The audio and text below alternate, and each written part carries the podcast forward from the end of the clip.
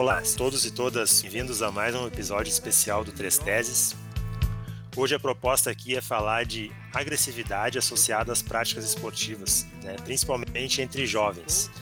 E para isso, a gente está contando aqui com a presença de um convidado especial, licenciado em Educação Física pela Universidade Federal de Santa Catarina, com mestrado concluído e doutorado em andamento pela mesma instituição. A área de interesse de estudos do nosso convidado são determinantes de comportamentos de estilo de vida, com ênfase em atividades físicas, comportamentos sedentários e sono e o impacto destes nos comportamentos na saúde.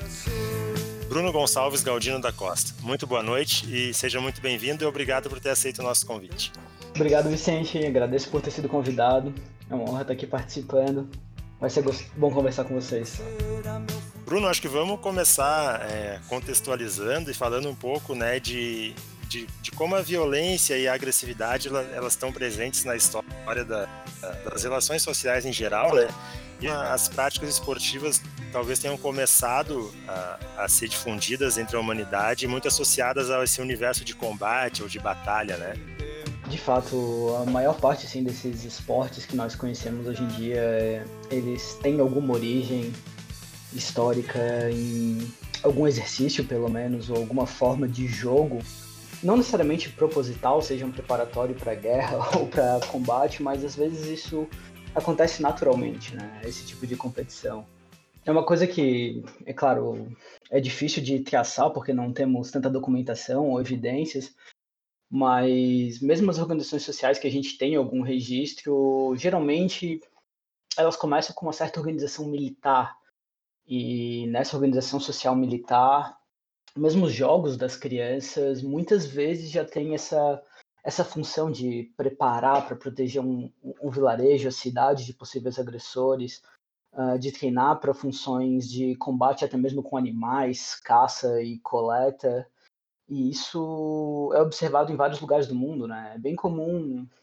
Uh, é claro que a gente tem maior história documentada, por exemplo, os gregos, né? A própria sociedade de cidades famosas históricas uh, elas são organizadas militarmente, né? E esses jogos desde criança são preparatórios, né, para para poder dar um, um desempenho nessas funções melhor. E, e esse combate acaba sendo intrínseco uh, nas competições esportivas, né? Se for pensar na competição de lançamento de dardo, uh, ela tinha uma função combativa, ela tem uma função nesse sentido.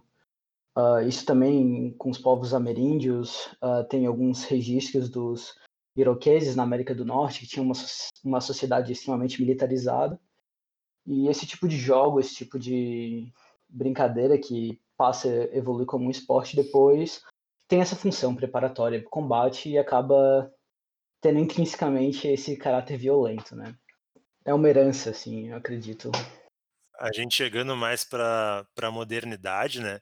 A gente vê que além do, dos partícipes diretos dessas, dessas atividades, é, a gente começa a ter também uma valorização das expressões de, de violência, de agressividade também entre quem torce, né? Os torcedores, às vezes, a gente, a gente vê, né, valorizar embate direto com o adversário e às vezes ser mais valorizada do que uma atitude técnica, né, por algum, alguma parcela, pelo menos, do público. Isso é um problema sério porque muitas vezes a própria violência é uma métrica de desempenho esportivo, né? Se for olhar, uh, em, enquanto em alguns esportes qualquer tipo de violência, qualquer tipo de luta, ou até mesmo o simples, o simples contato físico muitas vezes é penalizado, em outras modalidades ela é encorajada, né? Se a gente for olhar uh, rugby, se formos olhar hockey no gelo, é, no hockey os jogadores podem jogar os tacos fora e podem brigar à vontade, trocar socos, e o pessoal que assiste frequentemente acha isso interessante, né? Não há, não há nenhum tipo de penalidade.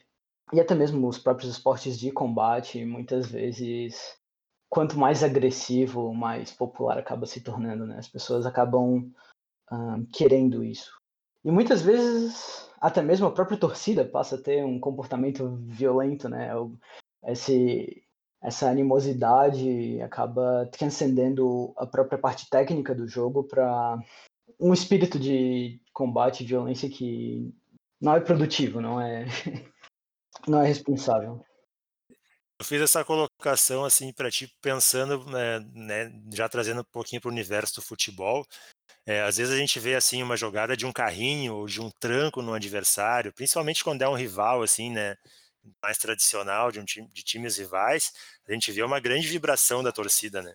Mais do que um, do que um lance técnico às vezes. É, muitas vezes isso acaba, eu acho que isso acaba acontecendo em vários jogos assim, é frequentemente, informalmente, né, jogando e, e com colegas por experiência, a gente acaba vendo aquele cara que sempre para a bola, sempre para a bola, sempre para a bola e e assim, o, o, quando você pede ajuda para alguém, o que, que eles vão falar?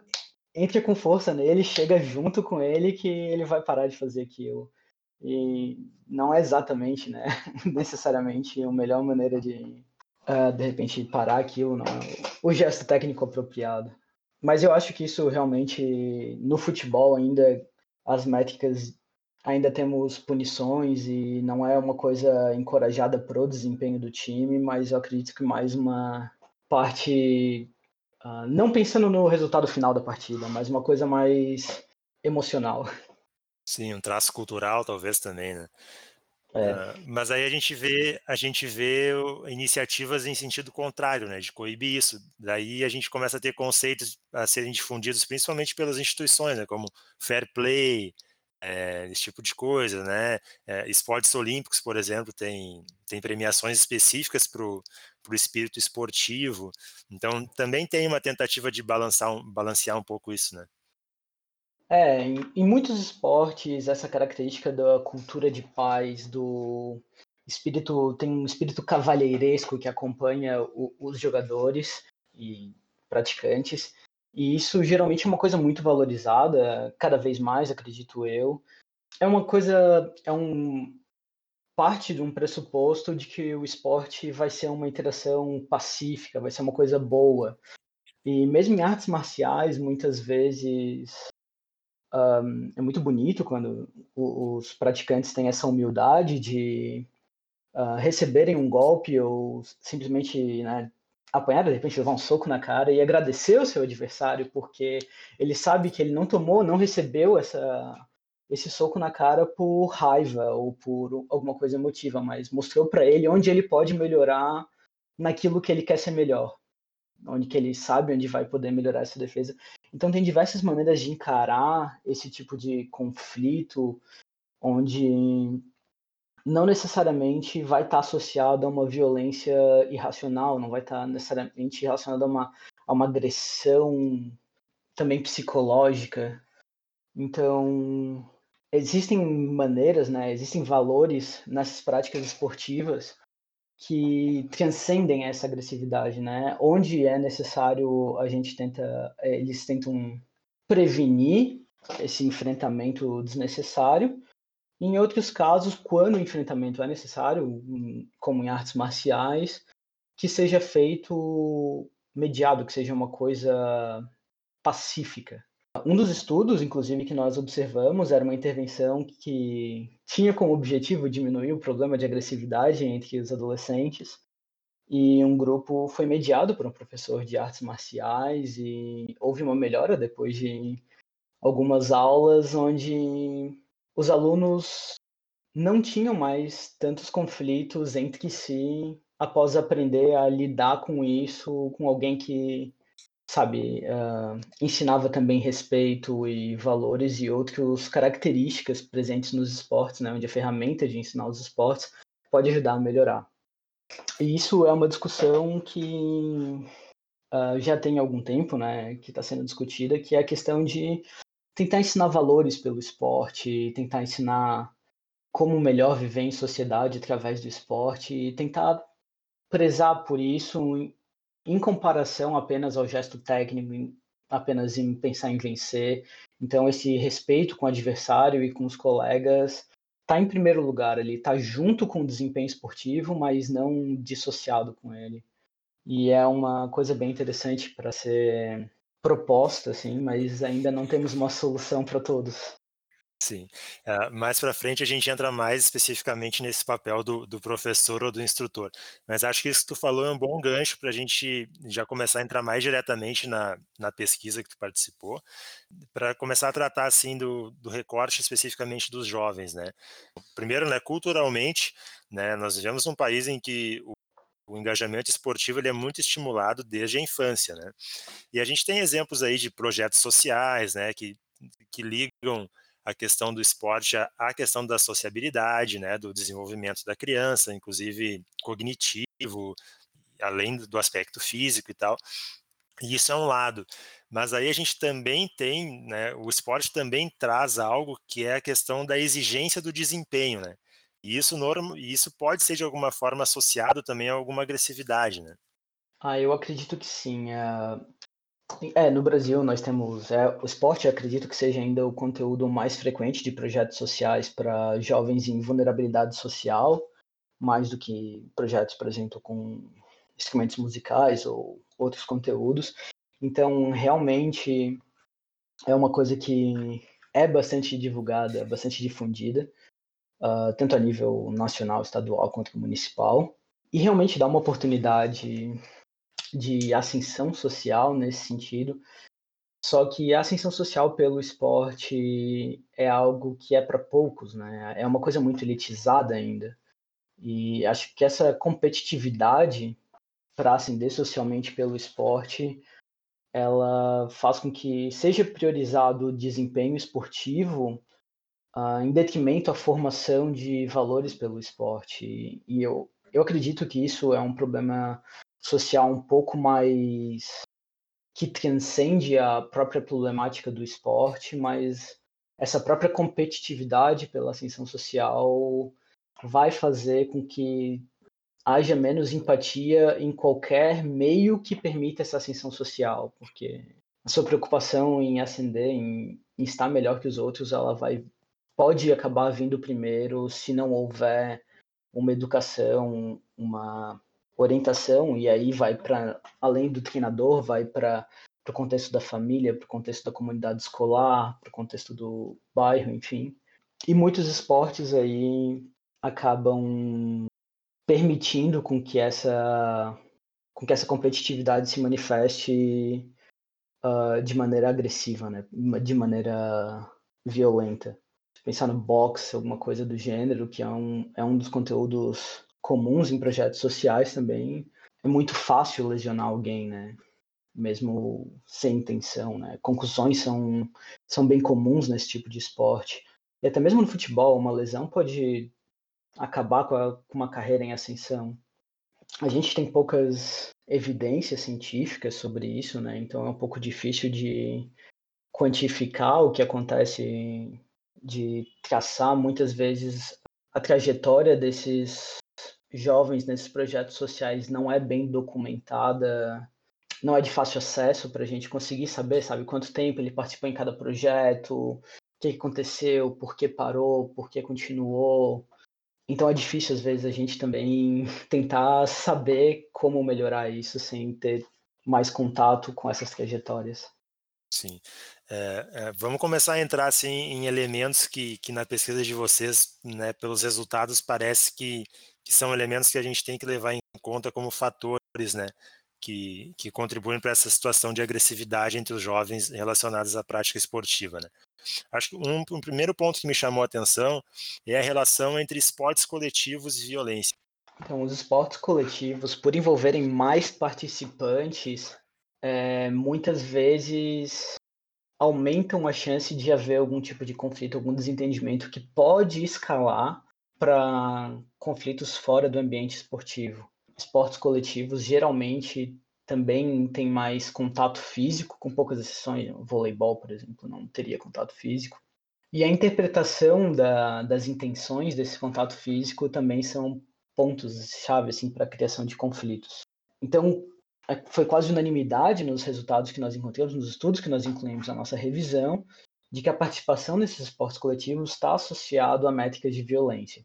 E aí as métricas de violência e agressividade elas foram das mais diversas. E isso também é um ponto que é uma limitação, mas também sugere que existe algo lá que precisa ser esclarecido.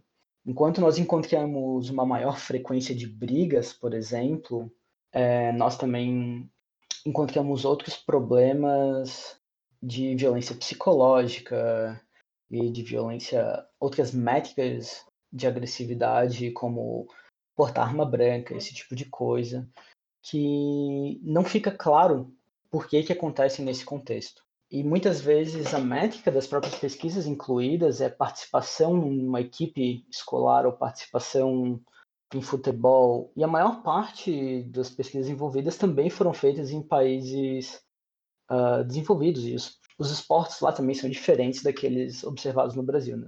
Futebol americano aqui não é tão comum, é, hockey aqui não é tão comum. E acredito que nesses esportes em si, a, a violência acaba sendo mais proeminente justamente porque a agressividade pode ser uma métrica positiva de desempenho. Então ela acaba sendo encorajada. Eu quero mostrar para o meu treinador que eu sou melhor, eu vou bater mais forte. Não, não importa se meu colega vai gostar daquilo ou não. Eu quero ter um desempenho melhor. E isso acaba escalando para maiores conflitos. Um, é claro que isso aí também precisa ser esclarecido, né? Não é tão comum encontrarmos explicações tão diretas, mas a evidência é que esportes individuais não têm tanto isso, mas muitos deles também não têm essa questão do conflito. Natação, tênis, vai ser menos provável que haja uma situação de conflito nesse tipo de esporte. Sim, achei interessante também tu citou agora a questão da, das diversas métricas, né? É, é, algo que me chamou a atenção né, na revisão de vocês, é, são essas dimensões de violência, né? É, vocês pegaram pesquisas que catalogaram é, desde violência verbal, né, passando por bullying, até porte de arma de fogo, com briga, violência sexual, é, ameaça. Então, são diversas práticas de, de, de agressividade de manifestações de violência, né? estão envolvidos no ambiente de prática esportiva. Isso é uma coisa bem preocupante, né, se a gente for parar para pensar. É, é bastante preocupante e mas é um pouco difícil da gente esclarecer qual é a direção dessa associação. A gente não sabe dizer, com base nos estudos que nós incluímos, se a prática esportiva que de fato promove esse aumento da agressividade ou se são esses jovens que já estão em um ambiente de agressividade, já têm esse perfil agressivo, que procuram esses esportes por uma preferência ou alguma situação ambiental que predispõe eles a estarem nesses esportes. Por exemplo, é possível que algum adolescente que se considere bom de briga ou que particularmente goste desses conflitos ou já tenha alguma predisposição para isso, procurar algum esporte em que ele acha que vai se dar bem. Se ele acha que é mais forte que os demais, ele vai procurar um esporte onde aquilo vai ser vantajoso para ele. Então, isso também é uma possibilidade, né? Não, nós temos só conseguimos só encontramos três estudos longitudinais onde a gente consegue ver o que que vem antes o esporte ou a violência e foram estudos que não encontraram associações fortes. Uh, mas um estudo com gêmeos mostrou que talvez tenha algo além dessa questão social, uh, talvez alguma porção disso possa ser explicado por alguma predisposição, até mesmo genética, de preferir tanto esportes que tenham esse combate quanto ter comportamentos violentos. Mas também é, é um estudo bem piloto, não tem, não tem tanta força assim para garantir que isso é determinante. Mas sim, de qualquer maneira, qualquer que seja qualquer que seja a direção disso, é extremamente preocupante que caso um esportes estejam ali aumentando essa, ou seja, ou sendo um, um ambiente de para exercer violência e agressividade, né? Isso não é bom. E dois, caso essas jovens que já estejam predispostos a serem violentos e agressivos procurar um ambiente esportivo onde eles possam exercer isso também não é bom para ninguém. O ideal seria que isso fosse mediado. Sim.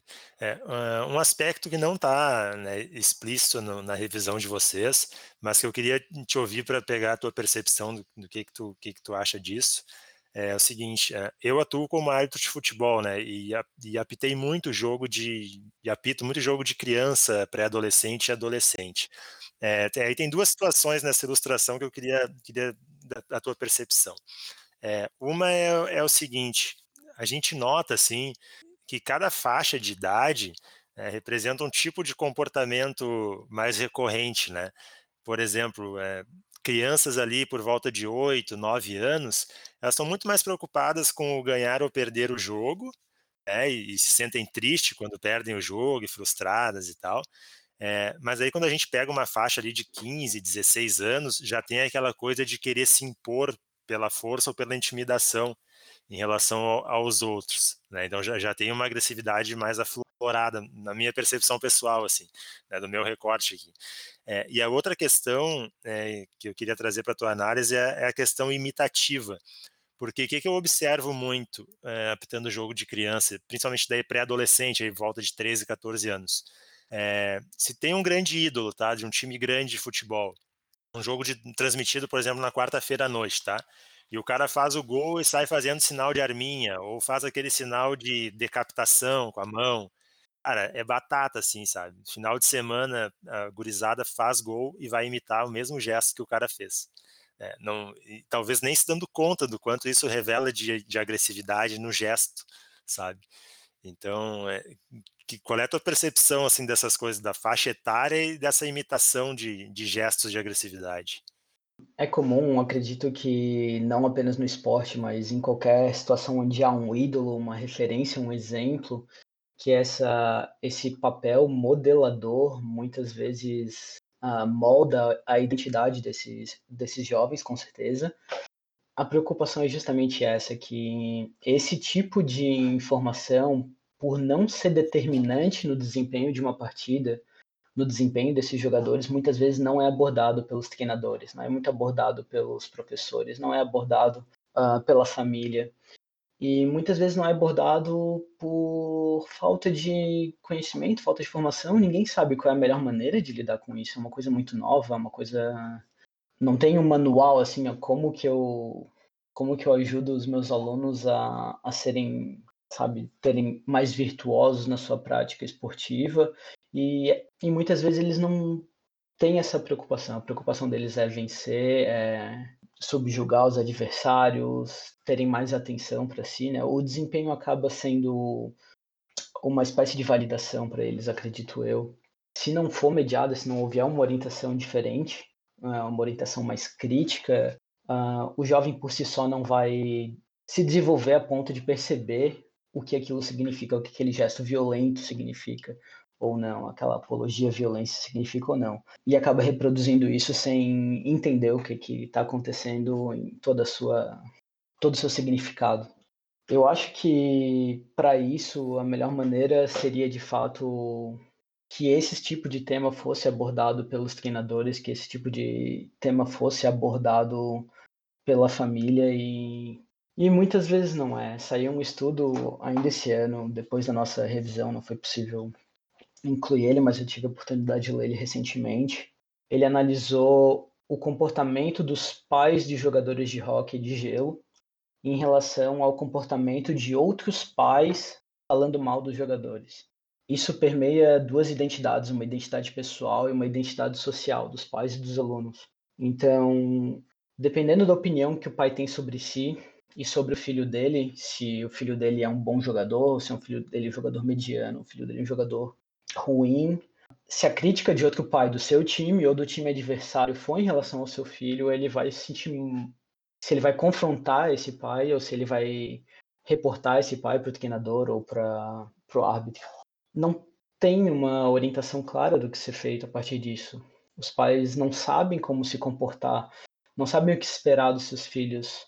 E a resposta deles, de modo geral, foi ou confrontar, desculpa, não confrontar, mas relatar isso aos seus outros pais, colegas do mesmo time, mas nunca confrontar diferente ou relatar aos juízes e, e treinadores. Então, é claro que esse foi só um experimento mais simples sobre isso, tem mais informações sobre isso, mas só ilustra como nós não estamos preparados também, como um todo, para lidar com esse tipo com todo tipo de violência, seja dos pais, dos jogadores, dos torcedores, né? Não existe uma educação clara de como prevenir isso ainda. Eu acho que esse, esse exemplo que tu traz é interessante, porque é, ele corrobora aquilo que, que é claro, né, que a, a violência ela ela está permeando todo o tecido social, né? Então é, não é que ela ela é provocada pela prática esportiva, mas a prática esportiva acaba manifestando um, um contexto de violência social que, que se insere aí. E aí, eu, pensando mais especificamente no futebol, a gente sabe que o contexto social né, e de vulnerabilidade de, de, muita, de muitas crianças, muitos jovens que estão iniciando no esporte ou que jogam mesmo, mesmo até mesmo só para lazer ou competições amadoras ou de projetos sociais, está envolto né, num contexto social de, de, de violência. E aí, dentro desse contexto social, a gente tem outros recortes que a gente pode fazer e que a revisão de vocês também mostra, né? E um deles é a prevalência dessa questão da violência entre meninos. Acho que isso também tem alguma relação com o futebol e, e com outras coisas, como ideais de masculinidade, né? contexto social mesmo, né? Mais voltado aos meninos. É, o que nós observamos é que os meninos, de modo geral, eles estão dentro de um contexto mais violento seja sofrendo mais violência ou perpetuando mais violência. É claro que isso é uma relação muito difícil de explicar, não tem uma não existe uma explicação simples para isso. Tentar simplificar isso é uma coisa ingênua. Ah, de modo geral, ah, existem correntes mostrando que isso está associado a um papel histórico-social do homem na sociedade. Ah, desde sempre, nas maiores grandes guerras, uh, os homens uh, eram enviados para os conflitos, eles eram tanto os protetores quanto invasores. Uh, muitos esportes, nesse sentido, eram exclusivamente masculinos. Os jogos ou brincadeiras que tinham essa função de in iniciar a militarização eram exclusivos aos homens, enquanto as meninas, na maior parte da sociedade, uh, os jogos e brincadeiras eram associados a um treinamento mais para atividades domésticas de coleta. Então pode ser que isso seja herdado disso ainda. Esse, esse papel histórico-social de uh, estar envolvido e preparado para conflito também permeia os esportes. É difícil dizer até que ponto o esporte é só um reprodutor de uma relação social que transcende a própria prática esportiva ou se nele especificamente o homem tem essa função e é atraído por modalidades que têm mais conflito do que as mulheres. Do mesmo modo que, acredito eu, mais mulheres tenham preferência por modalidades artísticas, por exemplo. Não é uma coisa simples, mas tem a ver também com um papel histórico-social clássico feminino. E não é onde há conflitos exatamente diretos. Por outro lado, algumas práticas esportivas foram associadas com menos violência em meninas, assim. Então, meninas que praticaram esportes, elas tiveram proteção contra alguns indicadores de violência e agressividade. Isso foi surpreendente. Uh, foi uma coisa que não era uma hipótese que tínhamos antes de realizar a revisão, mas pode ser que talvez nesse sentido a própria relação dos, dos meninos e das meninas com o esporte e, e com seus instrutores seja diferente, não seja, de repente, tão voltada para o desempenho a qualquer custo. Cara, mas vamos começar a falar de, do lado bom, né? Da, não parece que a gente está só dizendo que a prática esportiva é reveladora de violência, reprodutora de violência, mas também tem o aspecto que a, que a pesquisa revela é, da, da atividade esportiva mediada por bons professores e bons instrutores, também ser um fator de prevenção e controle dessa agressividade. Né? Sim, tem algumas evidências, inclusive o único estudo experimental que nós encontramos mostrou resultados muito bons em relação à violência nesse sentido, e, e quando há preocupação em atender, em, em ter uma mediação, uma instrução voltada para um, uma formação mais integral e não apenas para o desempenho esportivo, isso parece ser muito bom para o desenvolvimento dos jovens. E eu acredito de verdade, sou professor de educação física, eu acredito de verdade que a prática esportiva é uma das melhores coisas que pode ser feita para a formação dos jovens. E o que nós encontramos na revisão realmente é um retrato, porque nós pesquisamos para encontrar aquilo, qual é a relação da violência com o esporte. Não foi uma coisa que, assim, não é totalmente negativa, pelo contrário. A formação, acredito que praticar esporte é uma das coisas que ajuda na formação dos jovens numa educação integral, mas o que acho que é, seria a mensagem é que a gente pode melhorar ainda mais isso se nós soubermos mediar essas, esses momentos de agressão e tentar priorizar menos o desempenho esportivo e mais a formação integral de virtudes e valores dos alunos. Mas tem muitas pesquisas que não necessariamente analisam métricas de, de violência e agressividade que mostram um impacto muito importante dos esportes, inclusive associado a menor sintomas depressivos e maior qualidade de vida de modo geral. Tem muita coisa boa, tem muitos aspectos positivos. A ideia é que nesse contexto de violência e agressividade, talvez uh, colocar o desempenho em segundo lugar, talvez colocar conseguir mediar essa relação dos conflitos, uh, seja uma maneira de melhorar ainda mais o, a qualidade, o impacto da prática esportiva na formação desses jovens. Mas só a gente só incluiu um estudo experimental, então o ideal é que tenhamos mais, uh, mas que isso seja não apenas testado, mas bem documentado, para que a gente possa ver qual é a melhor forma e divulgar isso. Né? Muitas vezes um projeto social dá muito certo, uh, media conflitos e faz os alunos lá se formarem melhores através do esporte, mas isso não é documentado. Às vezes isso fica complicado para quando a gente faz uma revisão como a nossa, porque esses dados não, não são encontrados para serem confrontados com os outros, né? Então a gente pode acabar tá, tendo uma interpretação mais negativa dos resultados, porque aquilo que foi documentado foi negativo, mas não que tudo que exista seja negativo. Sim. É, na, na, minha experiência aqui como árbitro de, de futebol em, comunitário, assim, de, de, crianças e jovens, esse é, é, bem claro esse papel, assim, do mediador e do instrutor na figura do, do, dos treinadores dessas equipes de crianças, né, de comunidades mais carentes, é, de, e como é importante também estrutura e investimento nisso, né, Bruno, porque quando a gente vê essas crianças é, participando de competições com algum nível de organização, né, num ambiente seguro, que vai garantir a elas que vai ser ali aquela a, sociabilidade delas vai ser respeitada, né, que, a, que a, o desempenho é, em campo não, não vai, vai estar protegido de outras questões externas, né, como isso proporciona para eles que eles consigam é, utilizar o esporte, a prática esportiva de uma forma muito mais saudável, né, é, para o desenvolvimento deles mesmo. Mas a gente ainda vê, né, por outro lado, muito instrutor preocupadíssimo demais com o desempenho, como tu falou. Então acho que o outro elemento chave é justamente esse, né, é separar essa coisa do do que é o, o esporte como fundamento de sociabilidade, de fazer bem para o desenvolvimento físico, emocional e cognitivo, dessa coisa do esporte de alto rendimento, né? Que é o que a mídia vende para essas crianças desde sempre como ideal de felicidade a ser atingido. Talvez essa mistura aí é que deu, dê muito problema também, não te parece? É, eu acho que esse é um jogo com é, diversos papéis, na realidade, né?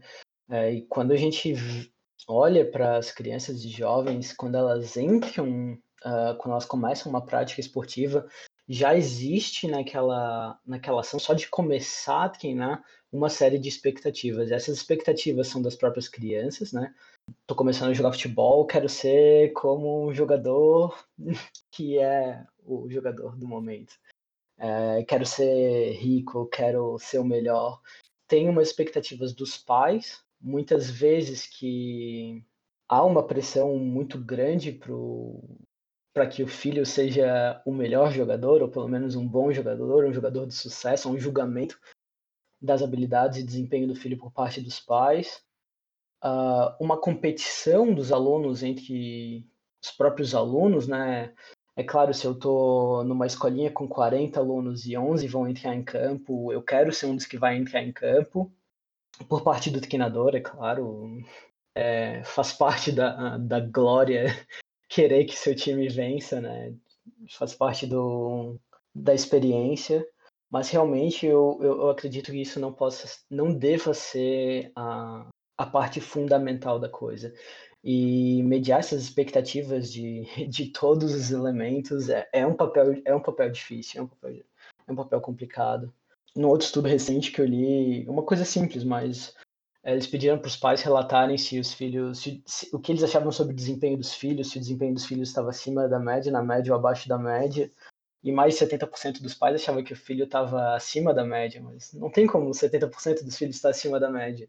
Então, já mesmo numa, numa métrica simples dessa, a gente já vê como a expectativa muitas vezes jogada para esses alunos pode, para esses pequenos jogadores, pode ser um pouco alarmante, né? E eles não vou dizer, não, pai, eu não quero jogar tão bem, só quero me divertir. É difícil uma criança conseguir ter esse nível de, de maturidade. É, é importante que essas expectativas sejam manejadas, eu acho, e muitas vezes os próprios exemplos de jogadores profissionais não ajudam. Eu acho que talvez se os clubes investissem nisso, de repente, na formação dos próprios jogadores profissionais, uh, que eles participassem também de programas ou que dessem esse, esse exemplo para os mais jovens, talvez isso ajudasse. Uh, eu acredito que eles também têm um papel importante nisso. Sim, é isso que tu coloca, né, desse ideal que é vendido do, de ver o esporte como um meio para ser rico ou para atingir certos né, objetivos de vida assim que são vendidos como ideal de felicidade, acho que isso também contribui para que para que acaba para acabe rolando assim é, atitudes exacerbadas, né, descambando inclusive para violência ou para agressividade em busca desses objetivos. E aí acho que é importante que outra coisa que tem ali na, na revisão de vocês, que é a relação da prática esportiva mediada por, por instrutor ou professor como atividade extracurricular, né, diretamente vinculada à escola, porque aí a gente vai ter né, um, um contrapeso e ela vai ser um complemento né, na formação mais integral dessa criança. É, ter essa relação ter essa relação dentro do ambiente escolar pode ser uma maneira de melhorar essa formação como um todo. Geralmente as atividades feitas dentro do contexto escolar não têm desempenho como uma finalidade pelo menos não, não é a ideia. Uh, mas algumas das evidências que a gente tem da revisão, elas foram feitas em países onde o esporte escolar é altamente competitivo. Então, às vezes é difícil de nós discernirmos o que, que é, até que ponto uh, esse estar dentro da escola diz o nível do esporte. Porque muitas vezes nos acho que nos Estados Unidos, né, o esporte é uma das portas de entrada para a universidade. Então, o esporte a nível do ensino médio ele já é bastante competitivo. Os jogadores querem, aos 16, serem qualificados para, as ligas superiores. E para isso eles jogam nas ligas das próprias escolas, né? eles ganham bolsas, esse tipo de coisa. Então, é um choque do que a gente às vezes acredita ser o esporte dentro da escola e o que ele acaba sendo quando a gente analisa a parte quantitativa da coisa. Quando a gente olha quantos jogadores participam de clubes esportivos escolares e quantos deles são profissionais, a proporção é muito pequena. Mas mesmo assim, a gente vê que esses valores, essa seleção, essa busca pelo desempenho ainda permeia todos, nesse caso. Que eu acredito que não é o caso do Brasil, né?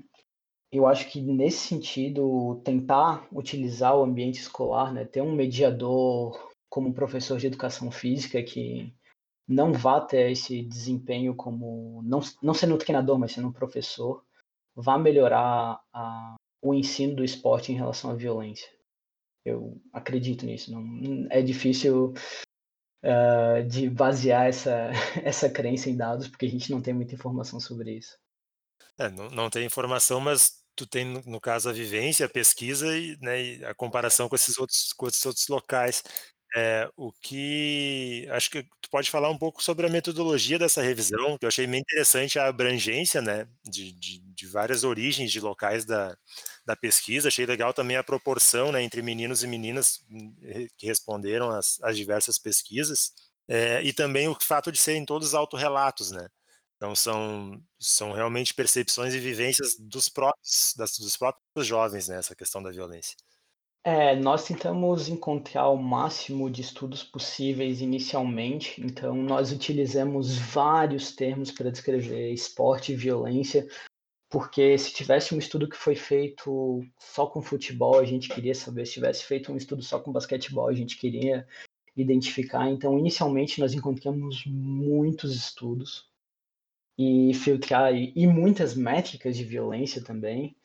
O que, novamente, é um problema porque a gente tem estudos muito específicos que é difícil generalizar, mas ao mesmo tempo a gente tem uh, realidades bastante diferentes que apontam para uma mesma para o mesmo caminho em, em, comum.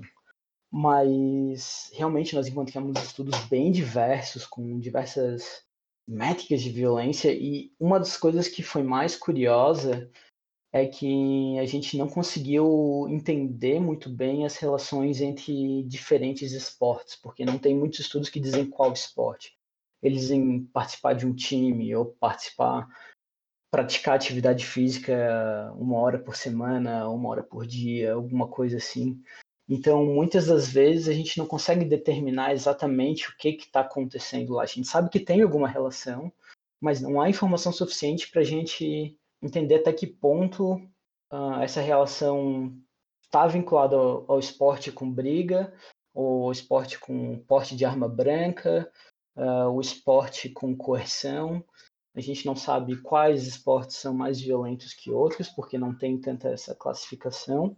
Então, o que a gente conseguiu encontrar mesmo foi essas relações de esporte coletivo com diversos indicadores de violência e, ao mesmo tempo, que intervenções mediadas, que uma intervenção mediada ajudou a diminuir a, a, violência e que em algumas métricas específicas há uma proteção. Então, também foram encontrados estudos onde a maior prática de atividade física foi associada a uma menor agressão.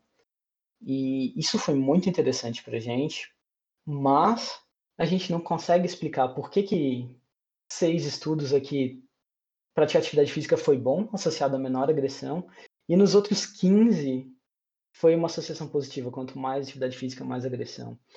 Então, é uma coisa que deixou. que nos deixa um pouco angustiados, sabe? Porque como é que em algum momento a atividade física está associada a mais, um momento a atividade física está associada a menos, e nós não temos uh, nenhuma informação para saber o porquê. O que que naquela situação fez futebol ser bom e o que que naquela situação fez o futebol ser ruim.